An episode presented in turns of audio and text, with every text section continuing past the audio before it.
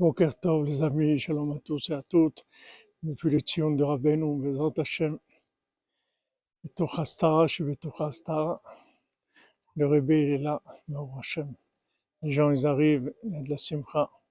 Bracha ve'atzlacha pour cette semaine de préparation au Rosh Hashanah, Hashem. Alors, on a vu ce Shabbat que Rabbeinu nous donne comme conseil la simcha.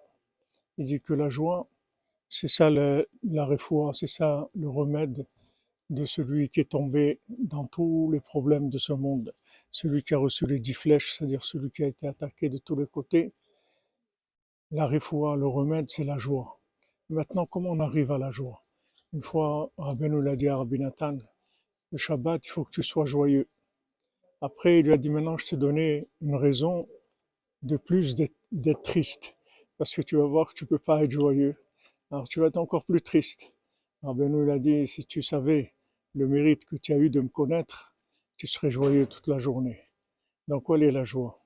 La joie, c'est de savoir qu'il y a un tzaddik comme Rabbeinu qui s'occupe de nous et qui va nous guérir et qui va nous réparer complètement et définitivement, Bezat. C'est ça la joie. Ashrenu matov chelkenu, bonne semaine les amis.